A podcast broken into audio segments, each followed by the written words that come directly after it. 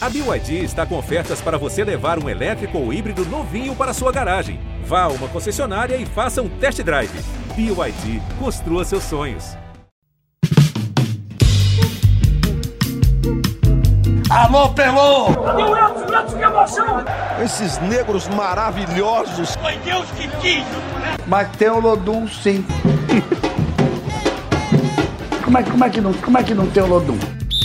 Segue o Baba! Salve, salve meus amigos, minhas amigas, está no ar o Segue o Baba, eu sou o Juan Melo e hoje temos um programa para falar de tudo que envolve o Bahia, tudo que envolve o Vitória, semana sem jogos, né, em razão da data FIFA, mas com muita coisa para falar, não só do que acontece dentro de campo, mas sobretudo fora de campo, Vitória com o mercado muito agitado, gente chegando, gente que o Vitória quer que permaneça, mas está difícil a negociação. Estou aqui com Pedro Tomé e Rafael Teles para falar de tudo que envolve esses dois clubes. Tudo bom, meus amigos? Tudo certo. Se a gente fizer uma enquete rápida aqui, no corredor da empresa mesmo, pegar seis torcedores do Bahia. Semana sem jogos, bom ou ruim? Bom. Excelente. O torcedor do Vitória vai falar, pô, não fui pro Barradão, tal, que meio que virou uma programação, né? Vitória tá bem. Bahia que tá mais ou menos, o cara vai falar, porra, santa data FIFA. Né? Mas eu acho que no fundo até bate a saudade para todo mundo, assim, um pouco. Até para reclamar, né? Até para reclamar. Sente falta de reclamar do jogo. É, ir pro estádio reclamar, xingar. Eu acho que todo mundo sente um pouquinho falta de externar um pouco esse ódio, né, Teles? A gente tá aqui pra isso, então. Não tem data FIFA pro podcast, então a gente é... veio aqui matar essa saudade aí, ó. Torcedor, a gente tá aqui pra poder fazer o seu alento. Botar Vamos a corneta pra funcionar você. aí. Mas é o podinho paz e amor, viu, gente? Paz e amor. Vamos começar falando do Bahia, né? O Bahia que enfrenta o Palmeiras na próxima quarta-feira. O Bahia que vai precisa aproveitar bem essa data FIFA, né? Afinal de contas, a gente encontra vários desequilíbrios ao longo dos jogos do Bahia na temporada. O Bahia é a equipe que mais sofreu gols no ano ao lado do América Mineiro, embora com um número de jogos um pouco um, pouco, um pouquinho superior, mas fica claro para mim um desequilíbrio, né? Entre o ataque que precisa de 12 finalizações para fazer um gol e a defesa que basta apenas sete finalizações dos adversários para sofrer um gol. Acho que tem muita coisa para o Renato Paiva trabalhar durante essa semana, né? Muita coisa. Assim, eu lembro que antes do jogo do Flamengo, acabou que o resultado não foi exatamente o que a gente previa, por diversos motivos. Mas eu lembro que a gente, acho que foi até o Teles que falou, o Telito que falou sobre isso. Se tem um contexto que é bom você jogar contra o Flamengo, era naquele momento que o Flamengo estava com uma série de jogos, com a confiança ainda mais ou menos. Sim. Vou falar a mesma coisa do jogo contra o do Palmeiras, né? Se tem um contexto bom para você pegar o Palmeiras, é agora que você seu time vai descansar, né? Você não chega na exatamente extenuado, já com esse desgaste, além de ter que enfrentar o Palmeiras. Em compensação, o Palmeiras também está nessa pausa. O problema, é, o problema é que Todo mundo descansou. Não, e o problema é que hoje em dia enfrentar o Palmeiras em qualquer situação é ruim, né? É o Palmeiras isso. não baixa o nível de atuação, é, é muito regular. É isso. E aí o Bahia vai precisar arrumar muito isso que você falou, desse equilíbrio entre ataque e defesa, de a capacidade de fazer mais gols, que cria até bem, mas fazer mais gols durante a criação e evitar tomar tantos gols. Porque contra o Palmeiras, esse desequilíbrio aí, se, se existir, já foi. O Palmeiras pune, né? O Palmeiras é que nem como o Murici falava, a bola pune, o Palmeiras pune. O Palmeiras pune seus adversários. Vai ter muita coisa para ajustar. E o que seria o alento é conseguir trazer alguém de volta, né? Dessa série de, de, de, de machucados. Acho bem difícil. É, mas acho que eh, se Paiva estava pensando em fazer alguma mudança de fato na, no jeito de jogar, se estava incomodando ele que começou o ano querendo jogar de um jeito, mas acabou consolidando outro jeito de jogar. Se tem um momento para ele fazer alguma mudança, esse momento é agora.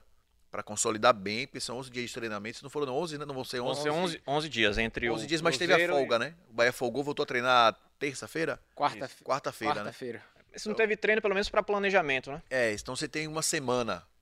Uma semana, pelo menos, para poder consolidar bem o seu trabalho. Se não é um começo de trabalho, é um trabalho que já está no caminho. Esses sete dias vão ser importantíssimos para consolidar um monte de coisa, inclusive algum tipo de mudança, acho que dá tempo de fazer agora. Né? E a folga também é importante, né? Ele tinha muitos jogadores no limite físico Sim. ali, então mesmo a folga ajuda até para os jogadores darem uma esfriar a cabeça também um pouco ali num, em um né? momento de tantas derrotas. É. Acho que até a folga é importante nesse cenário atual do Bahia. O Palmeiras também tem, assim, falou, falou, falou que o Palmeiras ia ter, tá descansado também, mas alguns jogadores foram convocados, então não, vão ter, não vão estar disponíveis para o jogo, não é isso? É, o Palmeiras deve ter alguns desfalques porque a seleção joga no dia 20 e o, e o Bahia Palmeiras está marcado para o dia 21. É na terça-feira o último jogo da seleção. Isso, então os convocados é o Everton, Rony, Rafael Veiga, Rafael Veiga não jogam, é, Gustavo Gomes deve jogar porque o jogo do Paraguai é aqui na América do Sul, então é mais fácil dele chegar. É, e tem o Piquerez também, que agora me fugiu se o jogo do Uruguai é aqui na América do Sul ou se é na Europa. Então pode ser que ele não jogue, dependendo de onde seja esse jogo. O problema é que o elenco do Palmeiras, mesmo sem esses jogadores, continua é. muito superior ao Bahia. É, o Pedro falou sobre o, os problemas do, dos jogadores do Bahia que estão no departamento médico, né? Só para passar para você de casa aí, torcedor. Ademir, lesão no adutor da coxa. Biel, lesão na posterior da coxa. Jacaré, lesão na região posterior da coxa. Iago Felipe, lesão na panturrilha. Matheus Bahia, lesão na coxa. Marcos Vitor, em fase de transição após lesão ligamentar no joelho. Raul Gustavo, em recuperação de lesão no joelho. E Chaves, em fase de transição após lesão no tornozelo. Desse grupo, eu imagino que para o jogo contra o Palmeiras, o mais provável que esteja disponível seja o Chaves. O que eu não sei se vai significar que ele retorne ao time titular, né? Sim, porque sim. a gente tem o Rian suspenso, evidentemente, mas é o Palmeiras, né? E a gente sabe que o Chaves tem muita deficiência defensiva. E eu esbocei aqui um time possível para o Renato Paiva escalar nesse, nesse jogo de quarta-feira. Não sei se vocês concordam ou acrescentariam alguém. Marcos Felipe, Canu, David Duarte, Vitor Hugo, Cicinho, Acevedo, Tassiano e Rezende de, de lateral esquerdo, barra ala esquerda, Kaique, Cauli e Everaldo. É, eu gosto dessa ideia. Não seria, não chegaria a ser uma novidade Rezende de lateral esquerdo. Ele já jogou assim no passado com o Anderson, né? Ele fez três jogos na sequência. Ele Tombense, Criciúma e Sport. O Bahia ganhou Tombense, empatou o Criciúma e perdeu pro Sport. Ele foi lateral esquerdo enquanto o Luiz Henrique estava fora. E não seria uma novidade para ele, ele que já jogou de zagueiro também, é um jogador importante para o Bahia justamente por isso, né? Ele consegue fazer diferentes funções. Gosto dessa ideia também, eu faria isso, seguraria mais ali o lado esquerdo com ele, daria mais espaço para Cicinho atacar e se prote... e ficaria mais protegido ali pela esquerda. É ali que joga o Arthur, né? É, é. o Arthur joga. Arthur então, direita, né? o Dudu foi deslocado para o outro então, lado. Imagina o Arthur com, com Chaves marcando ele. é melhor o Rezende segurando é, a onda ali. Ter alguém com mais posição de marcação. Gosto da escalação, acho que era o que eu faria também. É, e assim, o Paiva não tá dando mostras de que vai trocar. Ele falou pra entrevista exclusiva que ele deu pra gente semana passada, né? Sim. Que ele não, não, não tem ideia de trocar o, o esquema com três zagueiros, que o time não está pronto. Não tá pronto ainda. Pra jogar, voltar a jogar com linha de quatro. E aí, se tem um jogo que você precisa se organizar bem defensivamente, é contra o Palmeiras, né? Porque ele vai botar a bola nas suas costas ali o tempo todo e vai, vai, vai machucar. Me preocupa mais do que a questão defensiva, a questão ofensiva do Bahia, né? Se você olhar quem são as opções hoje. Kaique, Cauli e Everaldo. Everaldo. Fora isso, você tem Arthur Salles, Vitor Mingotti e Everton. Vitor Mingotti, você... o torcedor não quer nem ver, por enquanto. É... Vinícius Mingotti. Mas, mas assim, são opções. De opção, de fato, você tem Cauli, Kaique, Everaldo, Arthur Salles, Mingotti e Everton. O resto tá machucado. Jacaré tá machucado, Biel tá machucado, Ademir tá machucado. Você não tem opções. É, tirando a lateral esquerda ali, não dá pra ele mexer muito no time, né? Isso. Ah, a grande mudança que ele pode fazer no time é lateral esquerda. É trazer Rezende pro lugar de Chaves. De resto, ele não tem muita opção onde mexer. Mas aí ele tem, pelo menos, tem uma possibilidade. Tem, vou botar Rezende aqui. Ele tá com dor, ele tá com dor de cabeça. Tem uma dor de cabeça. Mas ele tem uma resolução. Para o ataque, eu vejo pouca resolução. O Kaique foi titular, eu tomei uma, mas foi uma surpresa, porque eu tava mais focado no jogo do, da, de mais cedo, né? Do jogo do City. Quando saiu a escalação, eu falei, Kaique titular. Kaique tinha jogos que não estava indo. A gente falou mais de uma vez sobre Kaique aqui. Kaique de repente apareceu, fez um bom jogo. O gol foi de muito talento dele, não só o drible, mas. A finalização. Não só a finalização, a, a, como ele se apresenta para o jogo, né? O Rian, quando recebe a bola, ele enxerga o espaço vazio, ocupa o espaço, ele, ele vira a opção para receber a bola. É um cara que tem boa leitura, é um cara que tem talento de fato. Mas não estava conseguindo. Eu fiquei meio assustado. Eu falei, oxe. Sim, mas foi titular porque não tinha que colocar, né? Foi se contar, é a terceira opção, né? Porque o primeiro é o Biel, o segundo o Ademir e agora é o Kaique. E se Jacaré tiver disposição, você ainda vai pensar em Jacaré já que Cicinho tá bem, né? É. Você ainda vai pensar em Jacaré para depois você pensar no Kaique. Então é de sim, porque de fato ficaram escassas as opções do Renato para o ataque. Isso me preocupa muito, até porque é um ataque que não tem funcionado, né? E aí você vai para as opções que tem no banco que você já testou e já não sabe, já sabe que não tá dando certo é, me preocupa muito. Agora, como é que Renato vai resolver isso? Que se resolve algumas coisas táticas e físicas em 11 dias. Questões de talento e de capacidade técnica, você não consegue resolucionar em 11 dias. Isso você não, isso você não resolve. E aí isso me preocupa um bocado, sabe? É, não dá para fazer milagre com 11 dias, né? Não dá. Não dá para fazer milagre. Você não faz milagre com muito tempo, né? Quem faz milagre é santo, segundo aos olhos da Igreja Católica. é, exatamente. Tem esses problemas todos. De fato, eu vejo muita, muita dificuldade para o Renato Paiva organizar esse ataque para esse jogo, a menos que volte alguém, né? Tem um, falando em milagre, um, alguém recuperado, é. algum desses que, é, que, estão com um problema mais sério, evidentemente, o Biel, Jacaré, mas vão passar alguns meses fora. É, acho pouco provável, de fato, que volte alguém além do Chaves. Mas mesmo assim, essa parada para a data FIFA foi muito importante, porque evitou o Bahia de fazer mais jogos sem esses Sim. jogadores, né? Sim. Se fosse num cenário normal, seriam mais duas, talvez até é. três rodadas de Campeonato Brasileiro, sem Biel, sem Jacaré é, que são jogadores importantes para o Bahia. Então, é. mesmo que ninguém se recupere a tempo de enfrentar o Palmeiras, é, a data FIFA foi muito importante para o Bahia. Os danos, né? É, exatamente. Foi uma contenção de danos. E possa, e possa, ser que eles estejam disponíveis para os próximos jogos, que serão duros também, né? Fluminense, Sim, Grêmio. Grêmio. Aí vem a Copa do Brasil, Grêmio de novo. Grêmio de novo, é uma sequência muito complicada. Você repare que podia ser pior ainda, porque se você olhar essa lista de lesões que você passou, Juan, é...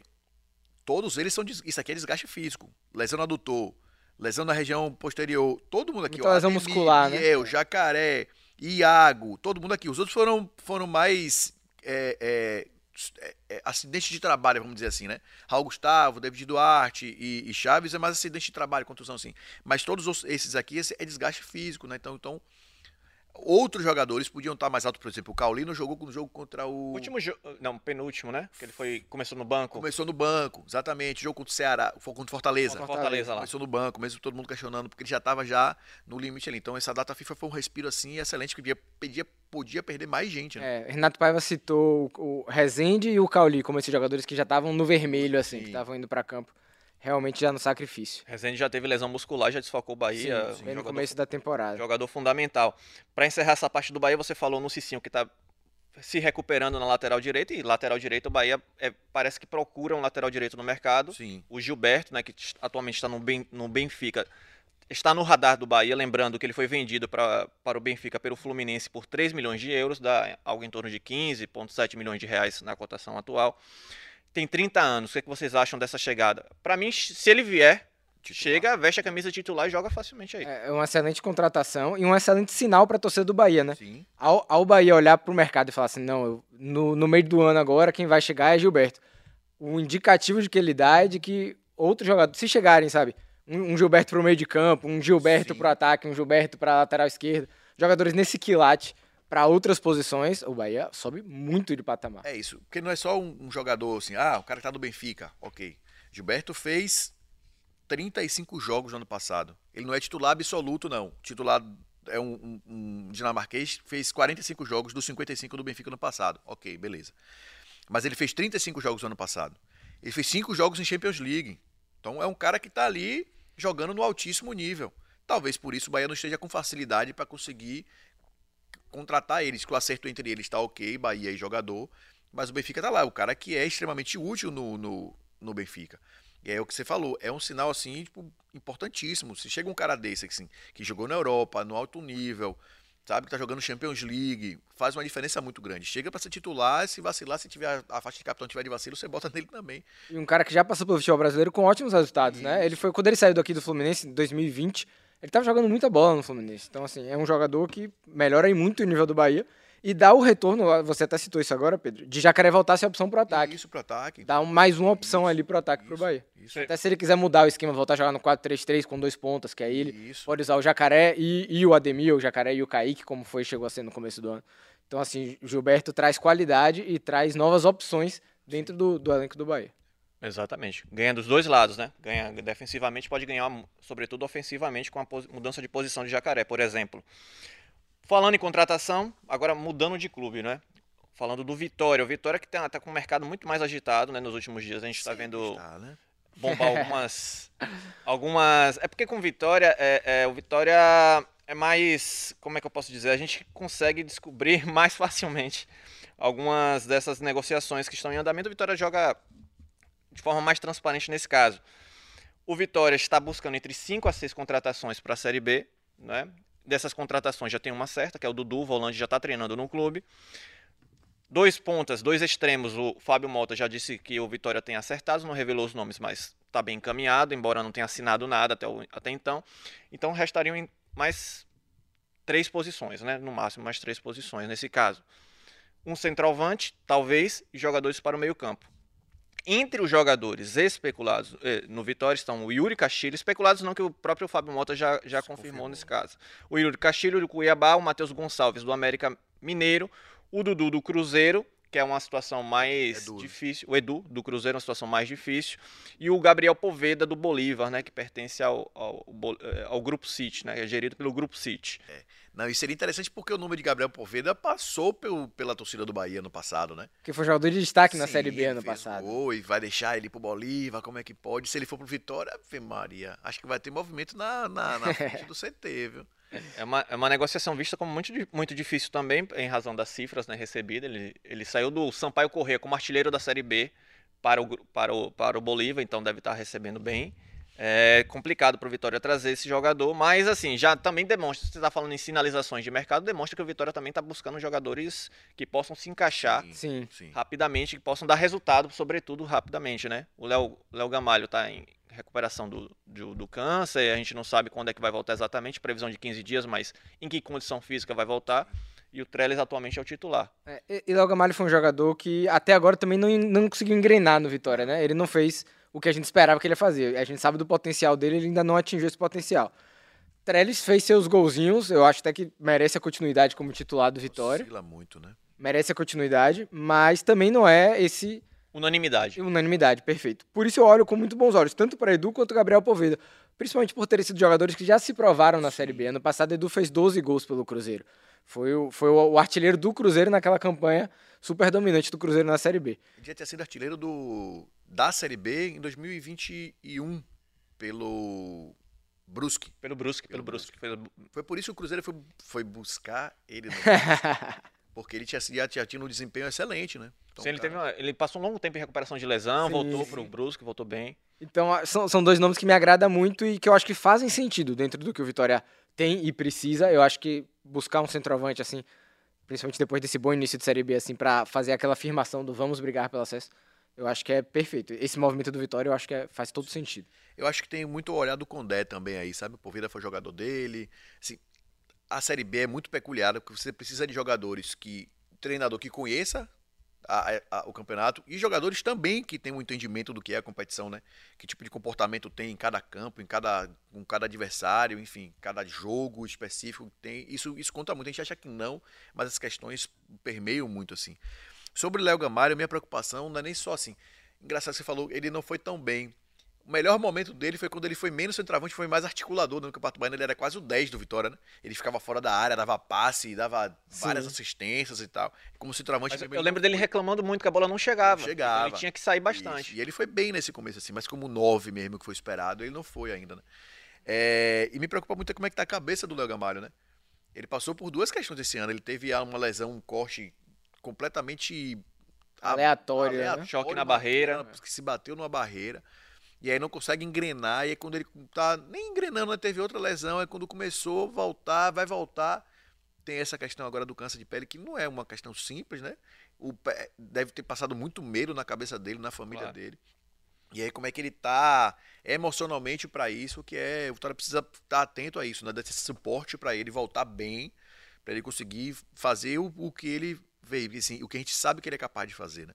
Mas o Vitória vai precisar de um outro cara por enquanto, né? Porque nenhum dos centroavantes até agora falou assim: essa camisa 9 é minha aqui, vou tomar conta, vou resolver. O Helder não foi bem, foi quem primeiro teve chances fora quando o Lagamaro não estava à disposição. Aí perdeu a posição para o Trellis, que faz, faz gol e tal, tem feito gols, mas Trellis não me convence assim, sabe? Ele não, ele não toma conta, até porque eu acho que ele não é um centroavante de fato, né? É um cara que tem um, um mobilidade e tal. Então essa é uma lacuna assim que está de fato aberta. É uma posição que Léo Condé deve ficar preocupado assim. Acho que por isso que tem intervenção dele aqui, eu acho, nesse, é. nesses nomes. Né? É, até porque o Vitória tem três centroavantes, né? Tem 30. Isso, estaria buscando o quarto. Em teoria, você não, não precisaria de um é. outro, né? É isso, concordo contigo. Acho que o Teles de fato ainda não entregou que é para se tornar dono dessa posição. Mas nessa conta de 5 a 6 reforços, com dois extremos, um volante, meio campista, mais um centroavante talvez. Acrescentaria mais alguma posição? Eu acho que o Vitória precisa de um jogador de meio campo mesmo ali. Cerebral. Um cerebral. Será que esse cara não, não já tá no elenco do Vitória? Será que não é o Giovanni Augusto? Mas se, ele, se, mas ele ainda não jogou ele, ele, né? ele não pode virar um reforço para a segunda janela? É, mas dá já que ele ainda não fez agora. Pra, é isso. Dá pra confiar numa sequência de 15 jogos? É o caso de Léo Gamalho. É o caso de Léo Gamalho. Você tá buscando outro centroavante, você tem quantidade suficiente. Mas você pode contar com esses caras? Esses caras, então, acho que o Vitória tá deve estar atrás. Porque está usando o Elton Nem, Tá usando Oswaldo, você é, tá tirando opções de lugares, de posições específicas que você precisaria e que os caras vão entregar bons talentos ali, porque são da posição, para poder tapar uma lacuna que está aberta ali, porque o Giovanni Augusto não está conseguindo engrenar. E assim, se não joga Giovanni Augusto, quem é o reserva? Você também não tem.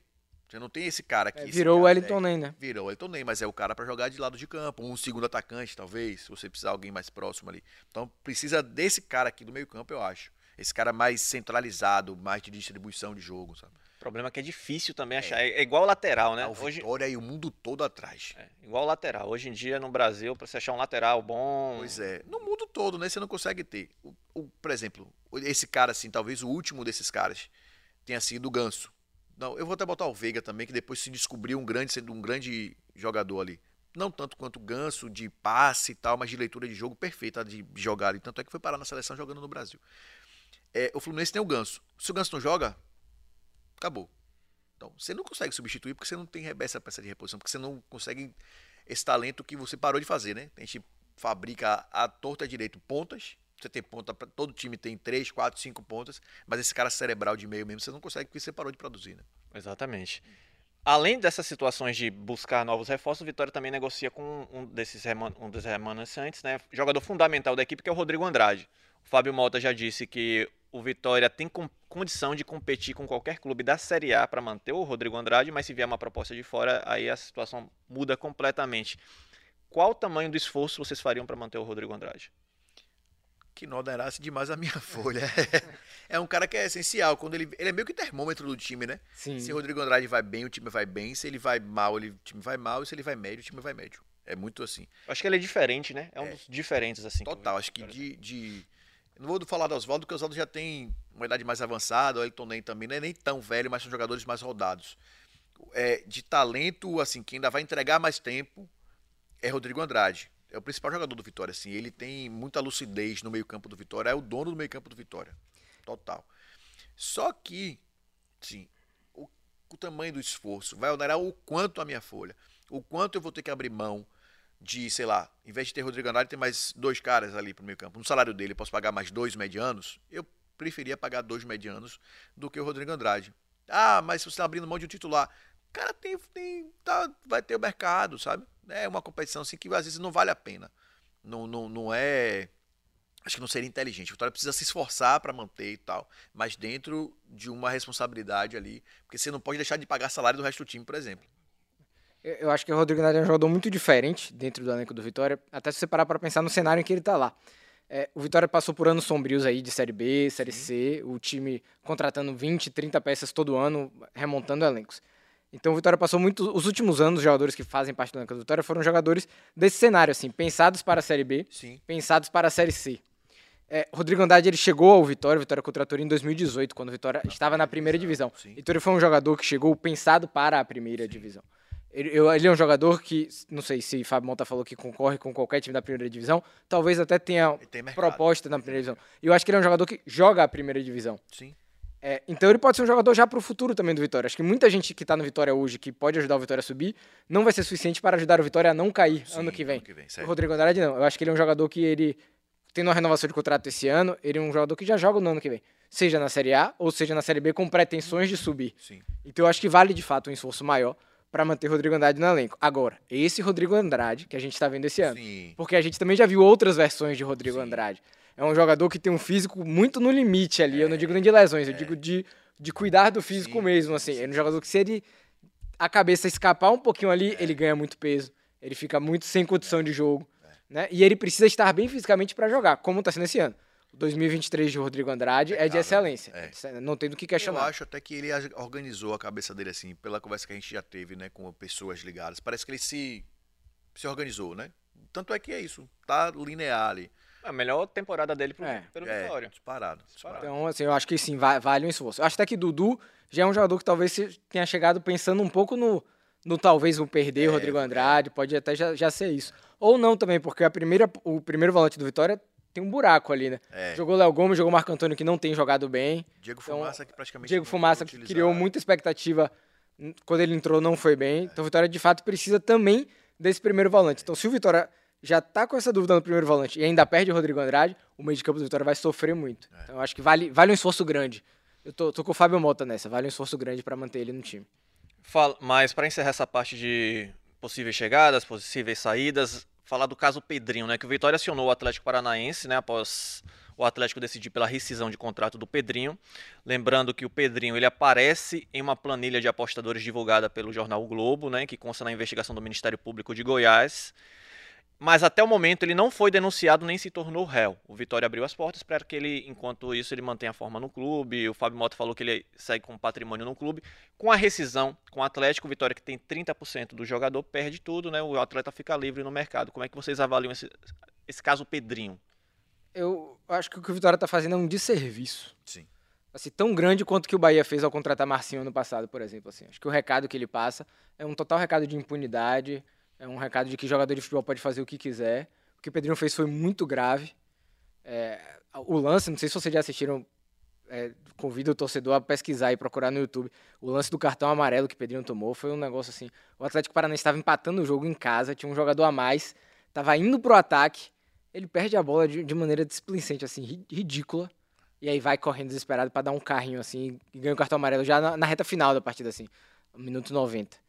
É, então, acho que o que o Vitória está fazendo é, é um recado muito ruim que ele passa para o torcedor, para a sociedade como um tudo, assim. Mas vamos esperar aí se a decisão final de fato vai ser essa. Me preocupa muito não só a atitude do Vitória, mas a comunicação que o Vitória está adotando neste, neste caso específico. Porque assim, vai lá. O Pedrinho ainda não foi julgado, não virou réu. Ok, beleza, estamos na mesma página. Ah, você não pode acusar ninguém por evidência. Ok, as evidências fazem parte de um processo a evidência que vai virar prova depois, né? Enfim. É, mas tem uma questão assim que é muito básica, concordo 100% com você. Mas sim, eu acho que foi um caso um pouquinho além, porque você tem uma relação envolvida com vida, né? Então, sim, pra mim sim, tem um, um, patamar acima, mas é tão é, é um crime tanto. Você não, não respeita o jogo, sim. né? Pedindo desrespeito o jogo. A gente não vai falar de vida e futebol, que acho que não entra no caso, acho que todo mundo tem esse entendimento aqui. Mas você precisa respeitar o jogo. Mas é, o que, é que o Vitória precisava fazer? Eu, Estou falando aqui. Eu sou comunicador e posso falar sobre comunicação. Pedrinho ainda não está afastado, as evidências são fortes. Eu quero dar uma segunda chance a Pedrinho. Pedrinho, senta aqui. Fala que você errou. Você vai ser punido, você vai ficar dois anos fora. Você vai ficar dois anos fora, mas eu vou lhe dar uma segunda chance. Mas eu quero que você fale que você errou.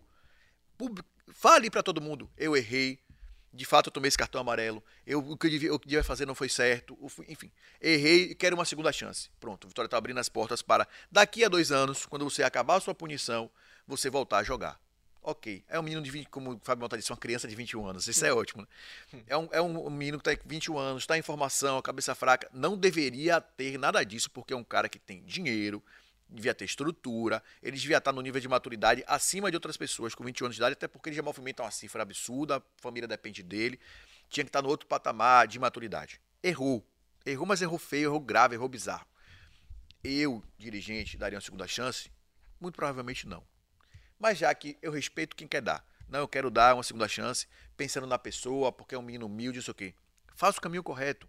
Errei, quero cumprir a minha punição, a minha pena e quero voltar a jogar futebol porque eu entendo agora que eu errei isso, isso, beleza.